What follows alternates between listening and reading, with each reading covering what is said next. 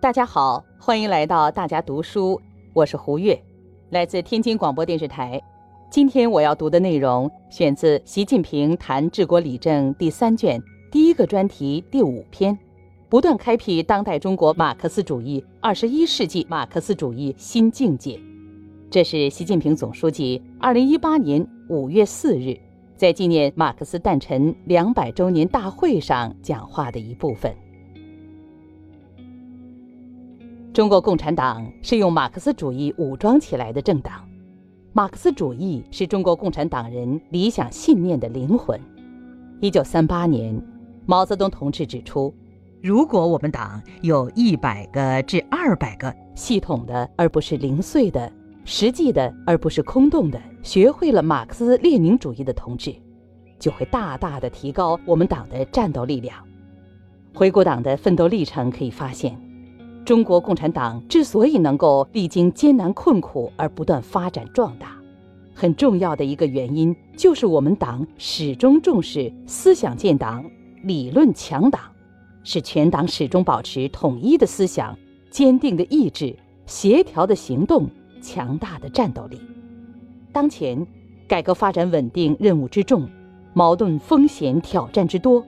治国理政考验之大，都是前所未有的。我们要赢得优势，赢得主动，赢得未来，必须不断提高运用马克思主义分析和解决实际问题的能力，不断提高运用科学理论指导我们应对重大挑战、抵御重大风险、克服重大阻力、化解重大矛盾、解决重大问题的能力，以更宽广的视野、更长远的眼光来思考把握未来发展面临的一系列重大问题。不断坚定马克思主义信仰和共产主义理想。从共产党宣言发表到今天，一百七十年过去了，人类社会发生了翻天覆地的变化，但马克思主义所阐述的一般原理，整个来说仍然是完全正确的。我们要坚持和运用辩证唯物主义和历史唯物主义的世界观和方法论。坚持和运用马克思主义立场、观点、方法，坚持和运用马克思主义关于世界的物质性及其发展规律，关于人类社会发展的自然性、历史性及其相关规律，关于人的解放和自由全面发展的规律，关于认识的本质及其发展规律等原理，坚持和运用马克思主义的实践观、群众观、阶级观。发展观、矛盾观，真正把马克思主义这个看家本领学精悟透、用好。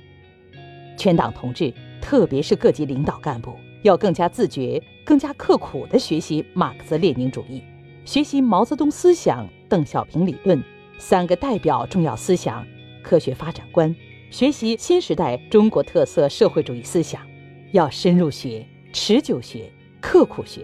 带着问题学。联系实际学，更好把科学思想理论转化为认识世界、改造世界的强大物质力量。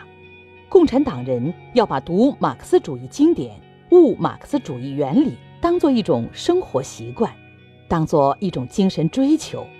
用经典涵养正气、淬炼思想、升华境界、指导实践。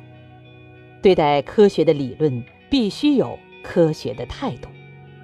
恩格斯深刻指出，马克思的整个世界观不是教义，而是方法。他提供的不是现成的教条，而是进一步研究的出发点和供这种研究使用的方法。恩格斯还指出，我们的理论是一种历史的产物，它在不同的时代具有完全不同的形式，同时具有完全不同的内容。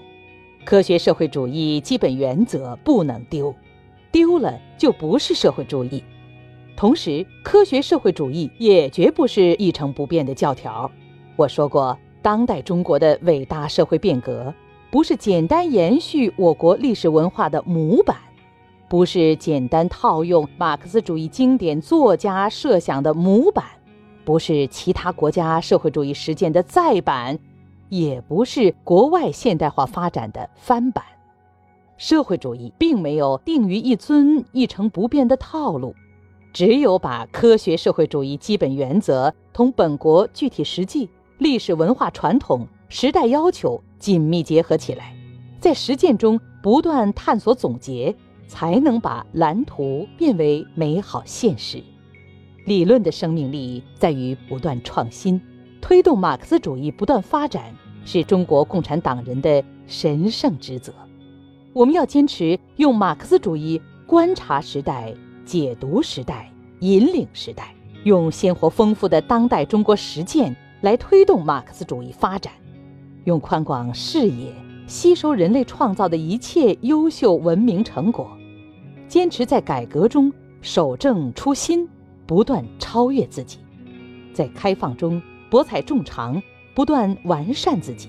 不断深化对共产党执政规律、社会主义建设规律。人类社会发展规律的认识，不断开辟当代中国马克思主义、二十一世纪马克思主义新境界。